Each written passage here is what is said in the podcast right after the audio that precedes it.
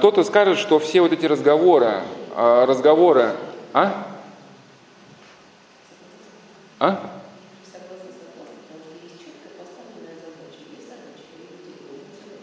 Ну, мужчины, они вот такие, да, они там, они не могут по, по древу растекаться, растекаться как бы там вот. Ну, это все не наше, это если нет. Женщина должна быть разной. Ну, я, я имею что женщина разная, но просто она не должна вот, деформировать свою женскую природу по, по каким-то, по каким-то кем-то придуманным лекалам, да. По, у нас же есть какие-то внутренние нам естественные механизмы общения с друг с другом. Просто мы вот эти внутренние наши естественные механизмы, мы затемняем э, часто э, какими-то психологическими трактовками, ну и по сути калечим в себе вот эти естественные какие-то, ну, правильные моменты. Конечно, тоже они бывают, не туда уходят наши естественные моменты, если сила разума, сила евангельского слова не облагорожена. Кто-то скажет, что вот этих не людей любить совершенно невозможно, все вот эти разговоры э, пустые. Но на самом деле не пустые. Приведу несколько примеров, э, которые показывают, что даже в ситуации безнадежной, если на человека посмотреть на человека, то что-то можно найти, какие точки соприкосновения.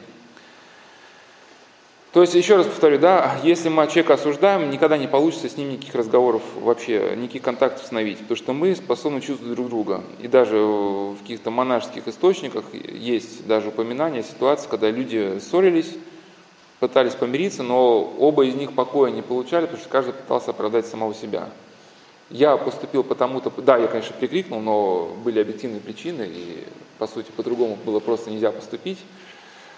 И только когда, например, э, ну, то есть люди пытались помириться, и ну, не получалось. Когда один из них возвращался домой и в каком-то состоянии внутреннего тишины он понимал, что нет, все-таки я палку перегнул, и как только в его сердце вот эта мысль раздавалась, да, а, вот каким-то непостижимым образом а, Господь вразумлял и того, второго а, участника конфликтной ситуации. И когда первый, познав, что и он был виноват в этой ситуации, открывал дверь, чтобы пойти мириться да, сказать, с ближним, тот уже стоял на пороге.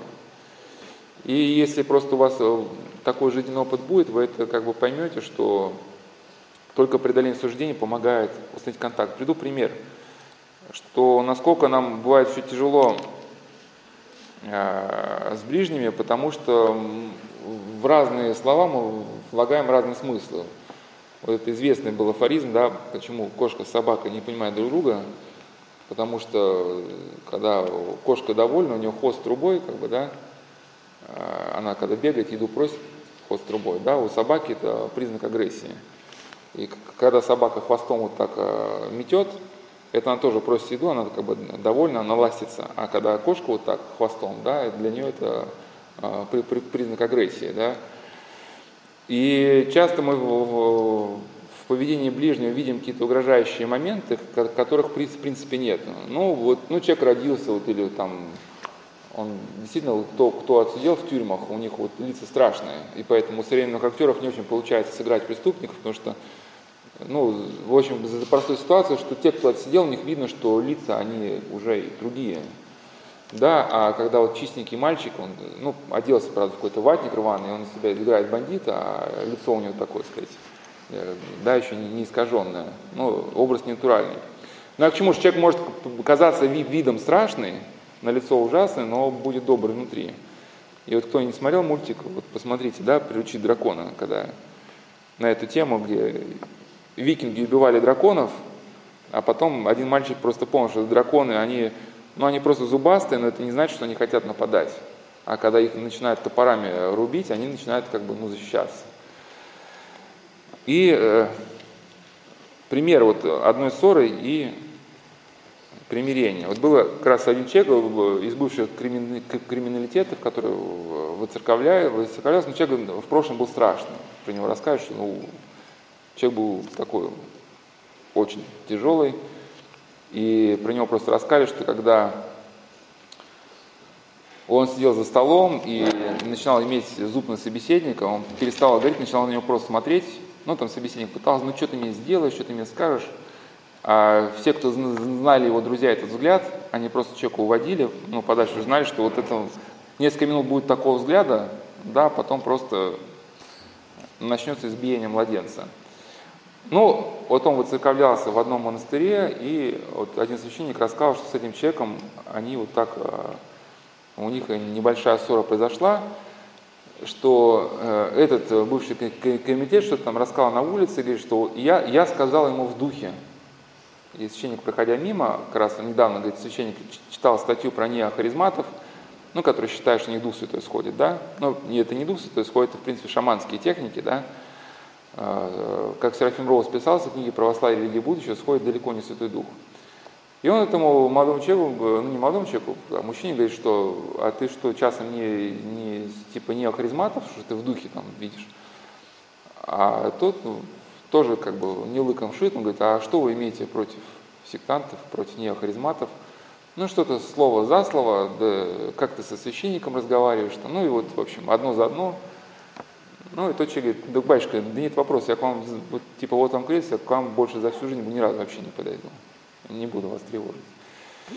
Но потом батюшка говорит, что поначалу у него было опьянение, как я смирил, так сказать, дерзкого человека, а потом ближе к двум часам ночи все-таки уже ну, как-то некомфортно вообще. Все-таки ты понимаешь, что ты лишку хватанул. Ну и э, пришел ночью к этому товарищу, говорит, значит, нам пришло время с тобой, значит, знакомиться как-то. Если у нас возник конфликт, значит, наверное, это потому, что нам с тобой пообщаться пришло время. Пили до утра чай, оказался вот этот бывший криминалитет, но сейчас он старается как бы менять свою жизнь, осознал, что в его жизни было неправильно. Кстати, вот это небольшое отступление от темы, рассказывал, как один из моментов, когда вот он стал верить, он был в одной секте, где отрицалась Божья Матерь, но вот он про себя уже ей молился, еще тогда, когда был в секте. И однажды, когда он был за городом, у него уже кончился бензин, э, он молился Божьей Матери, Божья Матерь, помоги мне доехать. Я вообще не автомобилист, я не смогу повторить, что он сделал, просто он, чтобы удостовериться, что не сошел с ума, он что-то там в двигателе стал разбирать, что, в общем, там какая-то прокладка, если там бензин, бензина нет, то как бы она должна быть сухая, что-то типа такого. И он проверит, что он не сошел с ума. Ну, вдруг там бывает на дне, на дне бака, да, значит, э, топливный показатель, что бензина нет, а он где-то на дне бака есть. Ну, в общем, он получил неопровержимое доказать, что он ехал без бензина. Ну, и оказался золотой человек, я к чему, что в его терминологии сказать духе, это значит, я сказал от всей души. Я сказал от всей души, а для того священника он воспринимал эту фразу через призму э, своего какого-то сектоведения, да. И это к чему, что другие люди, когда мы их там просили там, помыть посуду или что-то, мы с ними договорились, и то, что они это не сделали, для нас это как бы доказательство того, что они нас унизили, они нас ни во что не ставят, а для него это ничего не значит. То есть, ну, не помыл, не помыл, ну, не пришел, не пришел, да. Как бы он говорит, ну, я вас люблю, я вас уважаю, а почему не пришел, я не знаю, ну, я вообще как не прихожу часто, да. То есть, и не надо в этом поступке э, видеть э, то, что вы хотите видеть. Вот академик Лихачев, он говорил, что, хотя вообще в идеале обижаться не надо, да, как бы добавлю, он говорит, что обижайтесь только тогда, когда вас намеренно хотели обидеть. То есть если вы что-то там недопоняли, или человек э, просто опоздал, или что-то на вас пролил, то не надо спешить обижаться. Человек этого впрямую не хотел. Вот когда, может быть, впрямую вызов бросит, там, да, э, это другой вопрос. Сейчас мы не будем обсуждать, как это надо реагировать, не надо. И вот э, несколько тоже эпизодов э, из э, тех э, монахинь, которые в, в этой общине на Лысой горе, они подвязаются. Опять же, отмечу там наркоманы, алкоголики, бывшие, так сказать, э, заключенные. И вот монахиня Марфа и, э, и вторая, и послушница Ирина. Как эпиграф к их рассказам, слова брата Валерия. Валерия. Это книжка из чистого листа, она у, у тех, а тексту стал черты. Книжка очень тоненькая, но там довольно таки интересные рассказы о людей, которые вот опустились э, на дно, потом как-то стали из этой, с этого дна подниматься. Меня всю жизнь ругают, всю жизнь бьют, чего не бояться. Вот когда я сделаю какую-то гадость, и меня в ответ конфетку угощают, вот это действует, сказал брат Валерий. Не все э, приведу слова вот этих э, двух женщин, но почему это важно? Потому что для нас важны слова для людей, которые в теме. Когда человек, который наркомана видел, ну, по учебнику высказывается, но это при всем уважении не всегда как бы актуально. Да, у нас как был урок биологии в школе, и там нас биолог э, показывал там учебник, там на учебнике был изображен ланцетник обыкновенный, ну, рыбка такая. И он показал учебник, говорит, посмотрите, вот эту, эту картинку рисовал человек, который живого ланцетника никогда не видел в реальности. Ну, потому что там, когда заспиртовывают э, живые организмы, какие-то э, ткани тонкие, они спиртом разъедаются, да, и, соответственно, на картинке человек, уже этих тканей нету, когда ты смотришь в спиртовой банке, да, и эти ткани, как бы, они не, не нарисованы были.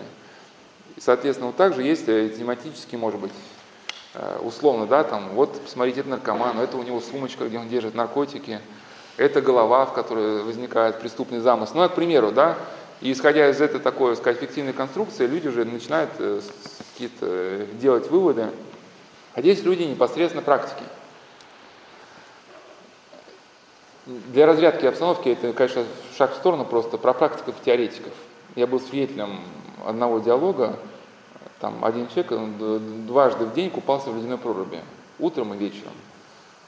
И там на Соловках был. И приехал один э, человек из Москвы, который, ну, специалист по IT, он там, значит, там дизайн, компьютеры, вот все такое. И такой интересный диалог состоялся в бане. Тот, кто купался в проруби, он что-то стал под душем, а московский господин говорит, вот э, некоторые исследователи говорят, что когда лучше вливаться из ведра, чем стоять под душем, потому что душ это такое локальное как бы остужение, у тебя пол плеча может быть, сказать, а, охлаждаться, а второе, второе плечо может как бы быть еще в нагретом воздухе. На что тот человек, который дважды в день окунался, в длину правую сказал, это разговоры теоретиков, у практиков другие разговоры, да. Он там дважды в день отдал белый лед, туда прыгал в прорубь. Но также, также и в нашей теме есть, есть практики, есть теоретики. Теория тоже нужна, конечно, методология, но не ущерб практической деятельности. В общем, монахиня Марфа говорит, «С самого начала у меня было желание помогать братьям, было стремление поступать по любви, но когда тебе сделали больно, один раз, два сделали больно, три сделали больно, то внутри появляется какая-то защитная стенка. И я учусь прощать людей. Я чувствую ранимый человек, нужны годы, чтобы приобрести ровное отношение ко всем людям. Любая неправда наносит мне такие внутренние раны, что иногда я не хочу разговаривать с человеком, убегаю от него. Он, например, ведет себя безобразно, и я составляю о какое-то мнение, и потом смотрю через призму своих обид на дальнейшее его развитие. Это то, что рассказал да, академик Томский. Доминанты, мы смотрим на мир сквозь призму своего внутреннего состояния. И вот проблема тех людей, которых сейчас называются зависимыми, хоть мы от термина отказываемся, что они когда-то давно вошли в это состо... измененное состояние сознания, да, какой-то где-то обиды, униженности, и на дальнейшую жизнь смотрят, исходя сквозь призму вот этой уже своего сформировавшегося состояния нейросистемы. Но Бог может человека изменить. В человеке надо видеть не то, что он представляет собой сейчас, а то, каким он может стать в будущем. Бог очень деликатно ведет человека, воспитывает, растит его. Это нам свойственно требовать от ближнего того, чего даже Бог от него не требует. В каждом человеке живет желание, чтобы его любили, принимали таким, какой он есть. Для того, чтобы поверить в человека, надо прежде всего побороться с собой, со своим эгоизмом. Но опять же, надо правильно понимать, что разделяем грех человека не то, что принимаем, соглашаемся с тем, что наркоман. Мы принимаем как человека, но это не обязывает нас э, полностью принять его систему ценностей. Да? И вот ошибка современного мира да, как раз, что когда выделяются группы как бы, ну, социально нестабильны, или как их назвать, да, которые заявляют, что их э, общество не принимает, э, вот эта идея, как бы, что общество должно принять не только их как людей, да, а всю их систему ценностей, да, вот такую как бы искаженную. Ну, понимаете, о чем мы сейчас говорим.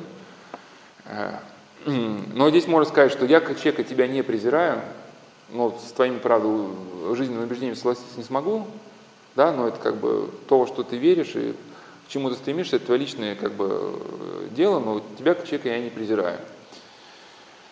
Послушница Ирина. Бывали случаи, когда братья намеренно меня обижали. А, важно это перетерпеть. Ну, там такие братья, я думаю, они могут обидеть так умеючи. Я думаю, если человек делает больно, и ты терпишь, это заставляет его не делать так больше. А если ты ответишь, он будет стараться сделать тебе еще больнее. Вот кто читал, братья Карамазова, то обратите внимание, там, когда Федора Павловича пытались пристыдить, когда он учудил у Стаса Засимова, это дебош, он там тю-тю-тю-тю-тю, то есть вот то, что его пытались как бы чуть приструнить, это еще больше его как бы, э, а? А? Подзадоривало, подзадоривало, да. Ну, как бы публика появилась, да? А, ну да, это тоже как бы вот алкоголики не любят на, вставать на, на подиум, сказать, там, из Шекспира там король Лир там начинает читать монологи, там, вот, такой, да, драматизма, драматизма. а когда все эти ситуации смотрят спокойно, там, да, там, ну ты за картошку сходишь, нет? А вот. Э, ну, хотя, может, так тоже надо говорить, потому что когда он совсем поймет, что он его не понят, это еще больше вот, начинает ну, бешенство вводить, как бы, да, что его, сказать, монолога не поняли, а опять художник остался, сказать, э, непризнанным. Ну, ну ладно, значит, дальше. А если ты ответишь, он будет стараться сделать еще больнее. Но это неимоверный труд для меня, это просто сверх моих сил, я, сжав зубы, терплю, но иногда не терплю. Могу ответить. Был случай, когда человек откровенно мне угрожал, что убьет. Они вдвоем с братом, э, он вдвоем с братом э, запили, подрались, а я их разнимала. А потом человек проспался, звонит с мобильного и говорит, если ты подаешь к моему послушанию на шаг, убью. Я тебе это обещаю. И у меня есть самострел, я приду и выстрелю. Ну, я не знаю, как, для чего она разнимала, может, ситуация была критическая, но вообще, когда, знаете, две... я не называю людей собаками, но это просто есть такая пословица, да, когда две собаки, значит, лучше не лезть, потому что они забудут свою ссору, кинутся на вас. Поэтому они помирятся потом. Эти люди, которые вместе выпивают, они потом поколоть друг друга, помирятся, начнут пить мировую дальше. Да. А, каждый день он мне звонил, ругался, унижал. Я почему-то тогда не боялась. В этом я видела его слабость, самозащиту. Потом человек вернулся, извинился, причем сухо, только потому, что надо было. После всего случившегося мне было трудно с человеком разговаривать, смотреть на него, находиться рядом. Я делал усилия, специально первое начинал говорить с ним, и в какой-то момент напряжение начало спадать. И однажды этот брат подходит ко мне, благодарит и говорит, а все-таки ты классная. Но были моменты, когда я грубила, а, поэтому ничего хорошего не получалось. Я теряла мир, внутреннее равновесие, несколько дней ходила дерганая. Я знала, слышала всю жизнь, что надо добром отвечать на зло. Мне об этом говорила мама, бабушка, но я не могла это как-то применить. Здесь у меня несколько раз получилось. Я думаю, что панацея от всякого зла в ответ делать добро. Вот как мы вчера говорили, если мы предполагаем в человеке худшие черты, может, не настолько плохой, как нам кажется, но мы, соответственно, начинаем себя вести с ним так, как вот он и был конченным человеком. И он, видя э, от нас к себе такое отношение, да, как бы поворачивается к нам худшими своими сторонами, да, э, и получается мы своим отношением, ну, программируем уже на какое-то дальнейшее поведение – если мы предполагаем, а, а христианское все-таки мировоззрение ну, дает нам возможность предполагать наличие всякой вот этой искры незатоптанной, да, как Тихо Нагриков в том а, источнике, на который я говорил, да, по Пасхальскому богослову, говорит, что души грешные – это брошенные в грязь жемчужины, их просто надо очистить. Если мы предполагаем в человеке эту затопленную жемчужину и выстраиваем э, отношение к нему соответствующее – то он, видя такое отношение, начинает э, лучшими сторонами раскрываться. И даже приведу пример один. Одного миссионера пригласили в какой-то центр, ну, где там бездомные. Я не помню точно, вот с чего эта история начиналась. То ли он был такой миссионер, был неопытный и не знал, как с людьми общаться, у него только были какие-то курсы по богословию в голове, то ли он перепутал, думал, что придет читать лекцию ну, перед крещением, заниматься катехизацией, а там бомжи сидят. Смысл в том, что он пришел и стал э, читать им лекцию о особенностях перевода Священного Писания. Ну, там, с греческого, там, какой-то. Ну, то есть, ну, представьте, сидят люди там с фингалами. И, что интересно, никто не проронил ни слова. Они сидели, внимательно его слушали, и между ними потом завязалось очень теплое отношение, потому что они увидели, что он говорит с ними не как с бомжами, ну что, типа, вы зубы-то чистили, урки там, бандерлоги там, да, там, а что пришел человек и начал с ним по-человечески, как с людьми. Вы помните, да, это человек с бульвара Капуцинов, там, Караченцев, там, смотрел там восторженно вот эти фильмы черно-белые, да, там, а люди как там, вот люди в библиотеке ходят, да, и вот это понимание, что есть жизнь, она и другая, она вот как-то в людях лучше... Да, многие, сейчас на самом деле, на самом деле сейчас, сейчас же просто ты... Те, те, когда тема бомжей просто об этом не говорят, ну, у, нас, у нас же так, так, сейчас, так сейчас же есть много на вокзалах людей без памяти, сейчас, сейчас же есть у нас как бы, просто это не признается, есть рабство. То есть э, людям дают где-то знакомиться, дают выпить. В принципе, еще, еще, еще, еще все же было у, у, да, да, да, у, у, у Гитлера все это же было отработано, да, вот этот, э, сказать, э, скополамин они уже тогда отрабатывали. Ну, вещество без запаха, без цвета, без вкуса. Человек выпивает эту стопку на вокзале, у него пропадает память, где-то там оказывается в Союзной Республике бывшей, в кирпичном заводе, потом свои ресурсы вырабатывает, опять у него пропадает память, он оказывается на вокзале. И насколько глубокое воздействие было с кополамина, может, какие-то другие технологии, там уже в каждом случае по-разному. У кого-то пропадает память просто кто он. Но тут еще люди как-то могут, они кто-то, был случай, что э, как-то там на вокзале что-то какие-то деньги они все-таки зарабатывали, человек покупал себе ноутбук и начинал лазить по интернету, искать свои фотографии. Находился в своей фотографии, узнавал, что у него есть такая семья, выходил на свою семью. А у многих людей, кто вот на вокзалах, они просто уже как бы у них настолько стирается уже, ну, вплоть до, до каких-то... Да, да. Поэтому я журналиста одного знал, с ними снимал, снимая репортаж, там длительное время жил. Да, поэтому даже в книге Виктора Николаева был такой персонаж Шприц, кстати, тоже пьющий человек, был известным э, врачом московским, ну, какая-то несчастная любовь, ну, запил.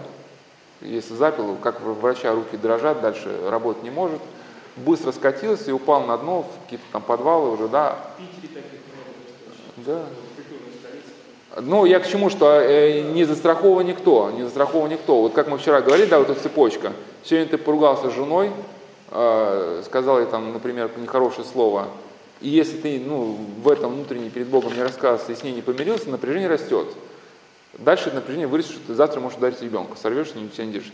Потом тебе станет настолько мучительно, что решишь в первый раз напиться хорошенько там, да? Ну, проспал работу, важное совещание, тебя там взгрели, потом какие-то конфликты, еще сильнее напился. И вот эта цепочка, выходит, что наш приходской благотворитель, ну, условно, да, через пять минут встречаем, говорит, вспомните, там, сколько я вам помогал, купите пачку Беломора, да.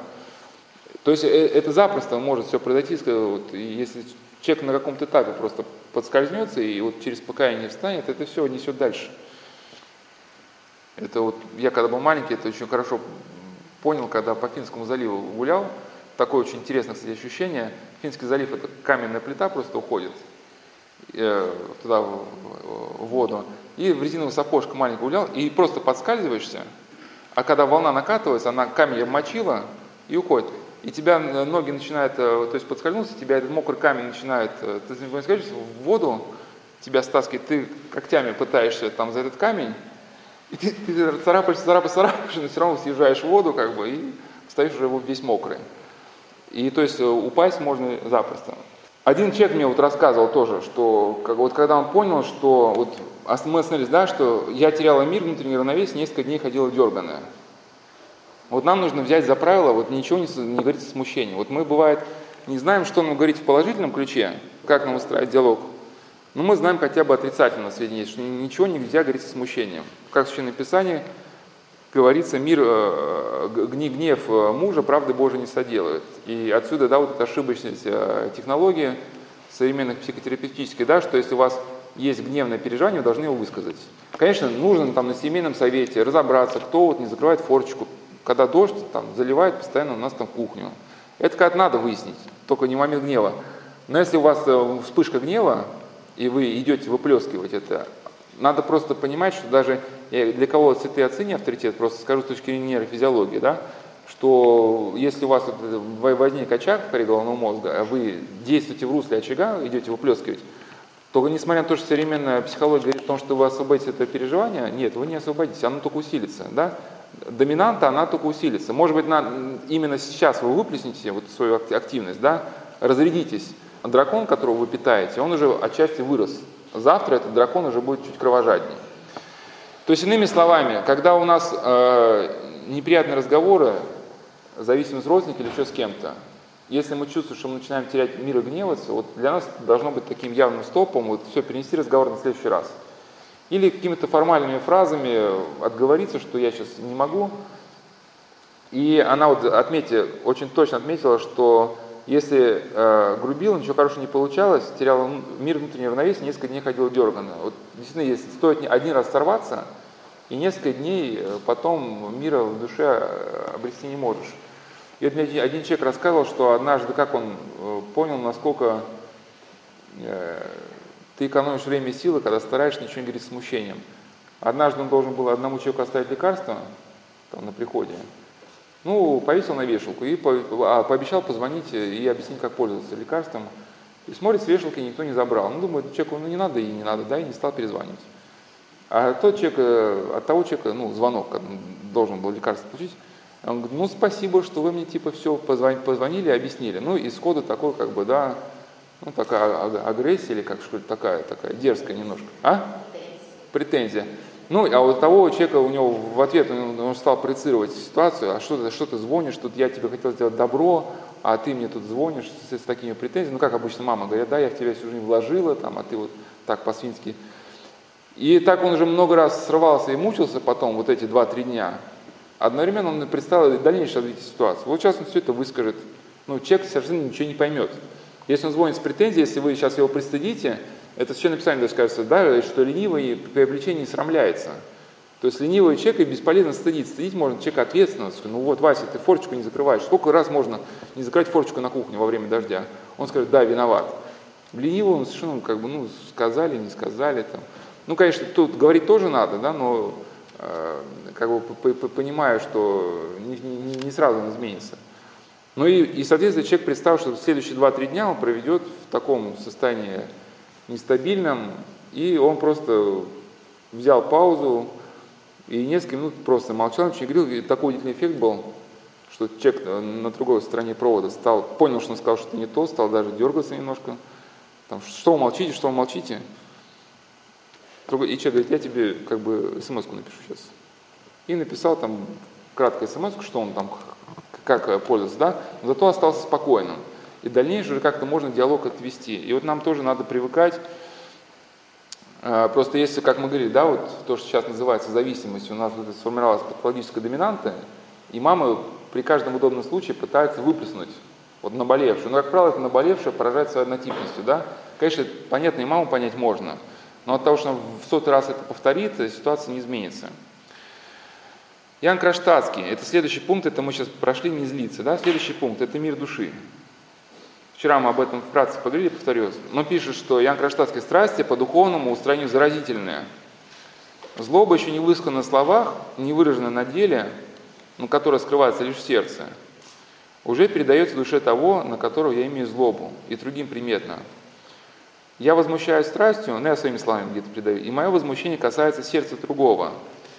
Делается какой-то духовный перелив нечистого потока из одного духовного вместилища в другое, уничтожив в себе страсть к брату, уничтож... а, если ты уничтожишь в себе страсть к брату, страсть уничтожится и в нем. Успокоишься сам, успокоишься и, и он. Какая тесная связь между нами. А, ну вот, например, да, вот если все, все это к теме алкоголика снова. Вот человек пьет. Ему первое, что как бы важно, с чего начать, ну, что с понимания того, что все случаи индивидуальные, в принципе, многие пьют только потому, что у них есть какое-то трудное переносимое переживание, от которого они не могут избавиться. Вот там же у нас на сайте, где Соловецкий листок, есть статья о преодолении состояния тирании мозга и того, что человека толкает к алкоголю. Ну, то есть, некая есть тирания мозга, да, вот эти переживания, которые на нас наваливаются, что с ними сделать, мы не знаем. Если человека просто ругать, он же никакого практически не получает, что ему с этим переживанием делать. Со, со страхом смерти, да, или там какие-то другие какие-то страхи. Если ругать без многого, то от этого он ну, хромать не перестанет. И второй очень важный пункт, что вот должен быть какой-то закон, который и над нами, и над этими зависимыми, или там, над учениками, над воспитанниками, каким угодно, да. Не то, что там черное стало белым, потому что маме сегодня это захотелось, да, потому что так дела не делаются, и Мама при таком положении, которая любит себя где-то оправдывать, свои эмоции, она никогда не передаст сыну какой-то устойчивую шкалу ценностей. Есть духовные законы, которые действуют и на там, сына, на воспитанника, и на педагога, и на родителя. И даже если родители в каком-то моменте они переступили через эти духовные принципы, это не будет страшно, если не попросят прощения. Конечно, есть ситуации разные, там Абу Дорофей говорит, что начальники не должны просить прощения у подчиненных, даже если они где-то перегнули палку, потому что подчиненные они могут воспринять это неправильно, да, но в каком-то ключе иногда и родители могут попросить прощения детей, знаешь, что я там палку перегнул. И тогда это дело ведь не касается, что униженность родителей. Ребенок понимает, что есть некий закон, а, который и над, э, над родителями а, ну, превышает и их, как бы, да, и, и получается в том числе даже какое-то неявное обучение вот этому закону и самого вот этого ребенка. Ну и также, когда мы хотим сорваться на этих самых несчастных алкоголиков, тоже вот мы любим все под свое настроение перемешивать. Они под свою дудку все любят перемешивать, а мы под свою. Есть некоторые фразы, сейчас я уже на, на, на, надо, надо как бы убыстряться. Просто Анатолий Берестов, в основе Оптинский и другие авторы, они именно говорят о том, что э, человеческие отношения, они помогают в связи. И он пишет в своей книге «Возвращение жизни», что у зависимых есть нервно-психические нарушения, и озлобленность, раздражительность, и легкая возбудимость по всякому поводу, импульсивность. То есть бессмысленно говорить, почему ты такой дерганный, что ты, как ты дерганно говоришь. Ну, он дерганный, да, но от того, что мы его сейчас обвиним, он не изменится. Поэтому надо смотреть по существу, на, на существу того вопроса, который нас хочет донести. В связи с этими особенностями их поведения могут возникать конфликтные ситуации. Эту особенность их поведения надо знать и не, реаги... и не реагировать, ну, со злом, да. Необходимо складывать конфликтные ситуации, проявляя максимум уважения, любви и терпения. Такое поведение душепопечителя, несомненно, будет вознаграждено пониманием со стороны зависимых. Или вот такой пример, да, у нас есть, э, вот в фонде славянской письменности кто был, мы говорили про лобную долю, которая сдерживает эти хаотические импульсы. Здесь у нас такая орбитофронтальная кора, которая она э, определяет, что нам в текущий момент делать. То есть вот мы сейчас с вами говорим, у кого-то там зумер на телефоне э, проявит свою активность, да, и вот решить, что сейчас слушать дальше или обратить внимание на телефон, вот, решит орбитофронтальная кора. Человек, который, соответственно, у, него лобные доли никак не развивались, пока другие люди развивали свою лобную долю, он все эти 20 лет пил, например, да, у него вот эта область она находится в состоянии угнетенности. И вот люди пьющие, они, например, они вызовут вас поговорить, что им очень нужно, чтобы вы с ним поговорили, пол двенадцатой ночи. Но если вы будете идти мимо сугроба, он видит, что сугроб, у него возникнет желание, там, не знаю, тут же расчистить сугроб, он начнет это делать увидит кого-то знакомого, побежит с ним разговаривать. Причем, что, а вы, а вы будете раздражаться, как же это так? Он пригласил меня на важный разговор, а тут он в итоге отвлекается, вы начинаете его поправлять, что ты бегаешь, ты хочешь со мной говорить, договори. Но в том дело, что он не сможет понять э, вашу реакцию, потому что для него все нормально. Он захотел почистить сугроб, да, как бы, и это правильно, потому что, да, у него есть аргумент, что э, этот сугроб мешает людям, как бы, да, то есть он вот э, переключаться, то, то, то есть держать какую-то линию задачи не умеет. И просто все, что может делать, спокойно его подозвать и сказать, что знаешь, я вот спешу, сейчас 5 минут у меня осталось, если у тебя есть какое-то дело, ну там давай обсудим. А стыдить его тем, что он постоянно отвлекается, это ни к чему не приведет. Варсанов Феоптинский. Странное дело, одно-два словечка, вроде он пишет, что слава Богу, что приехал, а разберемся с тобой, что там у тебя получилось, и сознание полностью безнадежности куда-то исчезает. А, это, прошу прощения, это Чада пишет. Начинаешь думать, что если не отчаялся еще во мне батюшка, так нечего отчаиваться и мне. Снова кажется возможно начать новую жизнь. Ну, э, прокомментирую. Очень важно не, не переходить на, на, на ту волну, на, на которой с нами говорят. То есть, если с нами говорят на такой волне какого-то гипервозбуждения, если мы начинаем э, вот эту волну поддерживать, то мы начинаем как бы человека стимулировать дальше. Вот можно здесь некую даже такую аналогию сказать из спорта. Это мне один человек рассказывал, что когда, ну, правда, немножко такой глуповато был спор, потому что не был христианином, с другом поспорил, кто больше тожмется, а разницу надо было выплачивать большими деньгами. Ну и поэтому он тренировался там у людей, чтобы там отжиматься больше там 200 раз, что-то такое. Но, говорит, самый важный э, совет, который мне дали на этом пути, это что не надо совмещать упражнения с дыханием. Ну, мы-то как да, по привычке-то вдох там сделали, выдох там отжались. И что получается? Что когда мы совмещаем, например, отжимание с дыханием, мы получаем, загоняемся в тупик. Да? У нас дыхание сбивается, мы с каждым новым жимом э, это как бы диссонанс усилием усилием. И также получается к чему? Что когда с нами на повышенных тонах говорим, мы этот темп начинаем поддерживать, и мы начинаем в ответку человека заводить еще больше. И поэтому здесь еще как бы, да, вот, э, как в Арсенофе Великий, да, Оптинский, прошу прощения, приехал Чаду, ну, условно, да, хоть тут не расшифровывается, я просто принцип тут описан, она у нее там проблема, батюшка, вот у меня там все рухнуло, если батюшка скажет, ой, ничего себе, вот ты бедная там, э, да, у нее как бы еще больше фантазии начинает работать, что она и вправду бедная, а если батюшка как-то ну, спокойно, ну, ну да, как-то, ну, посмотрим, что из этого получится, вот этот покой, он начинает передаваться. И особенно, когда нас э, хотят вывести из себя, вот, не говорю только алкоголик, наркоман, а вообще там на работе, просто конфликт ситуации. По сути, все действует по принципу автомобиля, знаете, когда он в грязи э, вязнет, подкладывают на дощечку под, под, под ведущее колесо, чтобы колесо оперлось на дощечку. И это человек, он еще, когда вот хочет перейти в агрессию, как бы сходу у него не получается, наглости ему не хватает, но он ищет от нас, по сути, этой дощечки, да, какой-то ну, чтобы вот он нам обидное слово скажет, если мы поддержим, вот мы ему как бы дадим основания для дальнейшего разворачивания ситуации, а мы не даем основания, да. И вот опытные духовники, они как раз умеют вот это делать, когда люди испуганы чем-то, у них все рухнуло в жизни, они начинают, батюшка, батюшка, вы не понимаете, вот у меня там... А он спокойно говорит, ну, а расскажи, вот ты как вот там, ты хотел туда съездить, тебя получилось?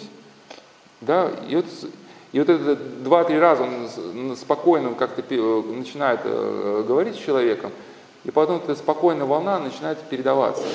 Да, вот, и вот это взаимное индуцирование, как бы, если так сказать, э, его надо учиться как-то пресекать.